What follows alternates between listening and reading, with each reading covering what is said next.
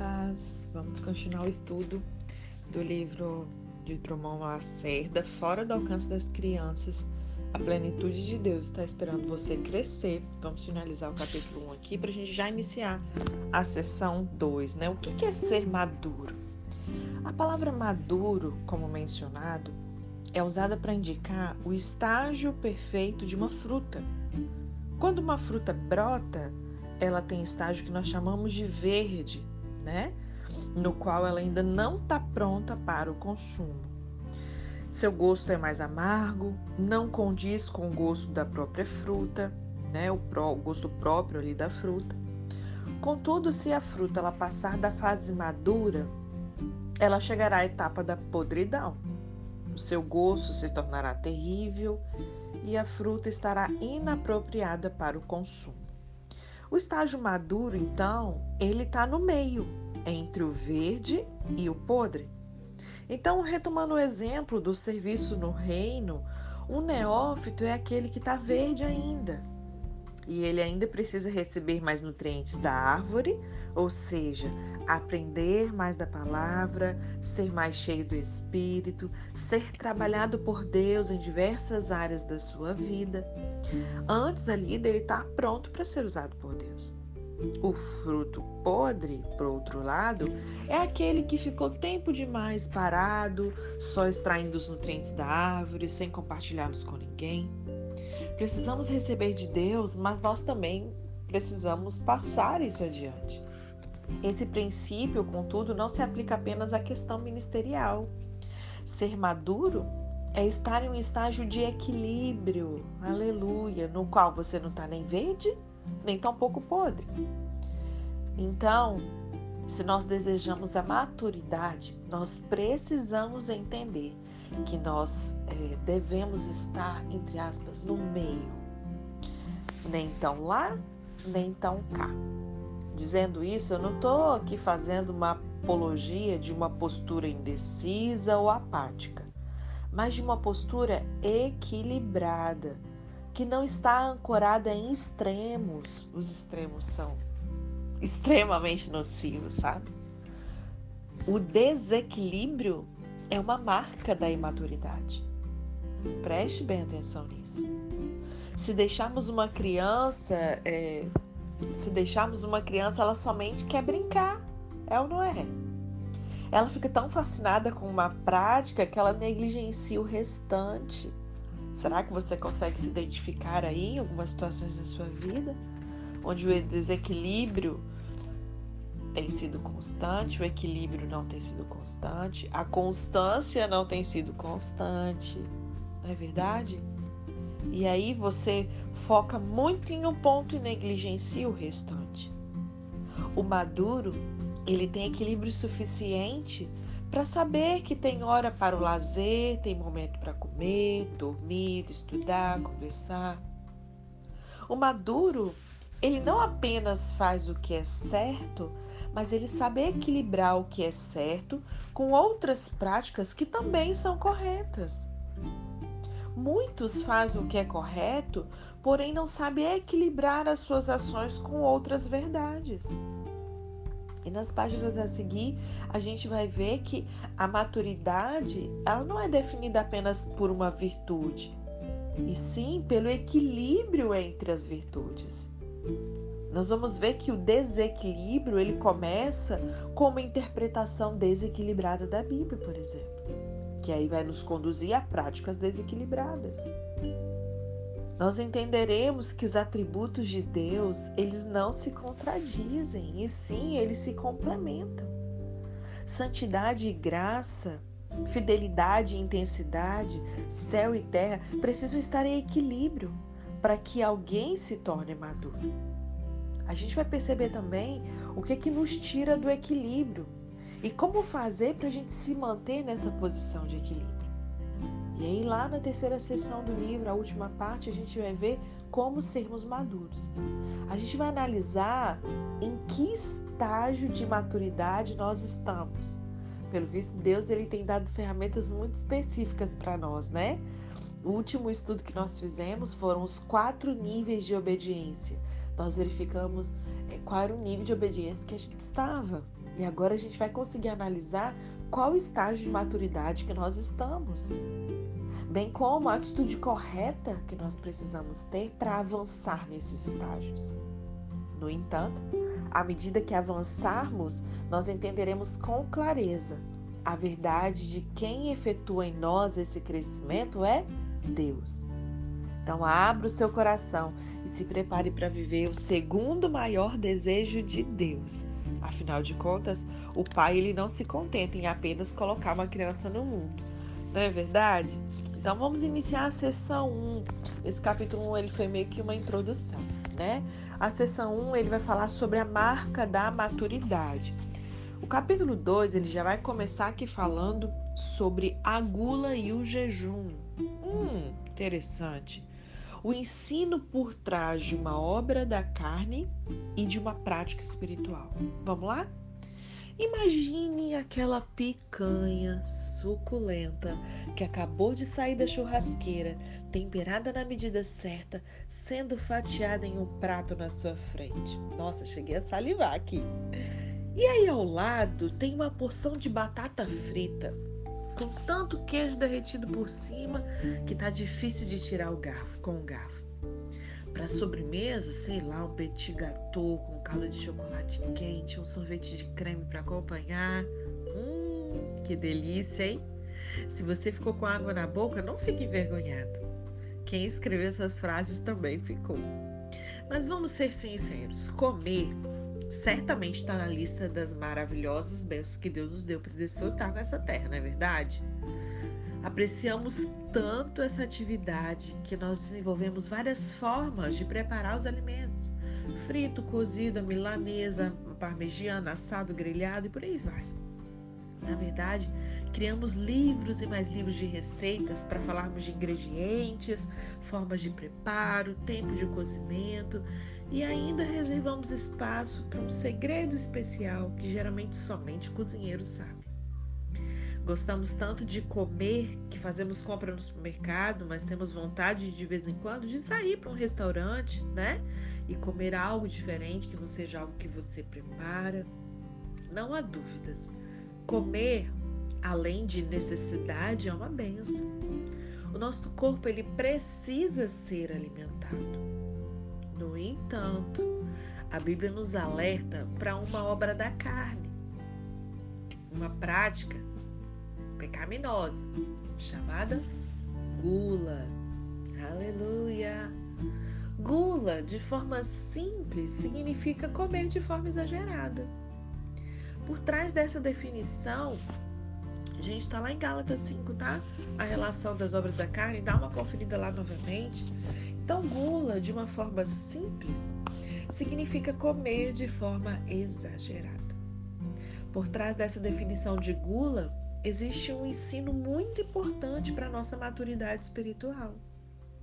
O pecado da gula, ele nos ensina que é, fazer algo que em si mesmo é bom, porém de forma exagerada, pode fazer dessa prática um pecado. Então, comer não é um pecado. Mas a partir do momento que eu faço isso de maneira desequilibrada, de maneira exagerada, isso se torna um pecado. Com isso, a gente entende que o pecado não é apenas uma ação errada em si, né? Pode também ser uma prática boa feita de forma exagerada. E quando eu me refiro a uma ação errada em si mesma, eu estou falando de várias ações que a Bíblia ensina ser pecado mesmo, na sua essência, né? Lascívia, mentira, maledicência, furto, roubo, adultério, por exemplo. São atitudes que elas não dependem de uma prática exagerada para elas serem classificadas como pecado. Então, muita ou pouca mentira é pecado do mesmo jeito, porque a mentira é em si um erro. Então, deixar o que em essência é pecado faz parte da maturidade. No entanto, se queremos realmente ser maduros, nós precisamos também lidar com as coisas que em si são boas, mas que feitas de uma forma exagerada tornam-se pecados. Trabalhar, por exemplo, é uma bênção. Contudo, trabalhar de forma exagerada se transforma em um ativismo que nos levará para longe da presença de Deus. Descansar é algo importante, algo que todos nós necessitamos após determinado esforço. Entretanto, descansar de forma desequilibrada é um pecado também chamado preguiça. Então pense aí, quais são as práticas boas em si, né, que você tem feito de uma forma desequilibrada? E a resposta a essa pergunta ela é crucial para saber se você é menino ou adulto na fé. Eu conheço pastores que trabalham muito na igreja, mas eles não tiram as merecidas férias. Vivem dizendo que muitos estão indo para o inferno, que eles precisam trabalhar, pois o que eles têm feito é muito importante para a igreja. Alguns deles têm pouco ou quase nenhum tempo para lazer e para a família porque o seu foco está apenas na excelente ideia de servir a Jesus. Contudo, esses homens, eles não estão vendo o desequilíbrio das suas práticas, que isso é uma afronta ao próprio Deus. O Senhor, ele não fez toda a criação em um dia por acaso. A cada dia ele foi criando algo diferente e no sétimo dia ele apenas descansou. Trabalhar para Deus é confiar que, mesmo que eu descanse, o Senhor manterá o trabalho de minhas mãos firme. Quando o Senhor descansou de suas obras, o mundo não desabou, pois aquilo que ele criou tinha um selo de qualidade. Se nós estamos trabalhando na obra de Deus, sabemos que aquilo que ele nos incumbiu de construir não, desaba, não desabará se a gente descansar é, durante algum tempo. Por outro lado, não podemos fazer do ócio um estilo de vida. Televisão, internet, rede social, mensagem celular, jogos, cinema, esporte nunca foram e nem serão práticas essencialmente pecaminosas.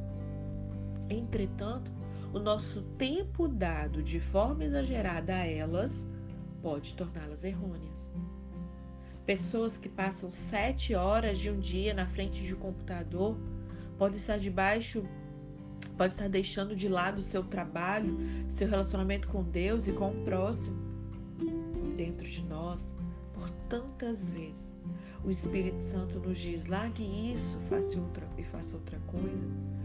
Mas por aquilo não ser em si um pecado, nós vivemos nos justificando e mostrando o valor do que fazemos. Cuidado com isso. Se o diabo não nos parar com o erro, ele irá nos destruir com o exagero do que é certo. Preste atenção nisso. Por isso, seja prático e observe se você está dando o tempo necessário para aquilo que é mais importante e menos para o que não tem valor. Então, eu queria falar sobre o ensino, já que a gente deu o exemplo da gula né? O ensino que existe por trás do jejum. Se a gula ela nos mostra que é pecado exagerar com o que é certo, o jejum ele nos ensina uma lição diferente. Embora comer seja bom, abrirmos mão disso para termos mais relacionamento com Deus também é interessante. O jejum nos mostra que até o que é bom pode ser renunciado para alcançar algo melhor. A sadia prática espiritual do jejum está nos comunicando a visão da consagração. Ser consagrado não é apenas fazer o que é bom, é não deixar que aquilo que é bom nos atrapalhe a alcançar o que é melhor.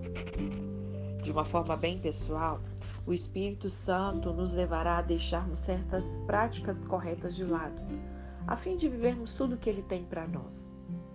Essa consagração são dirigidas, essas consagrações, elas são dirigidas pelo Espírito Santo de forma individual e não podem ser transferidas ou impostas a outras pessoas.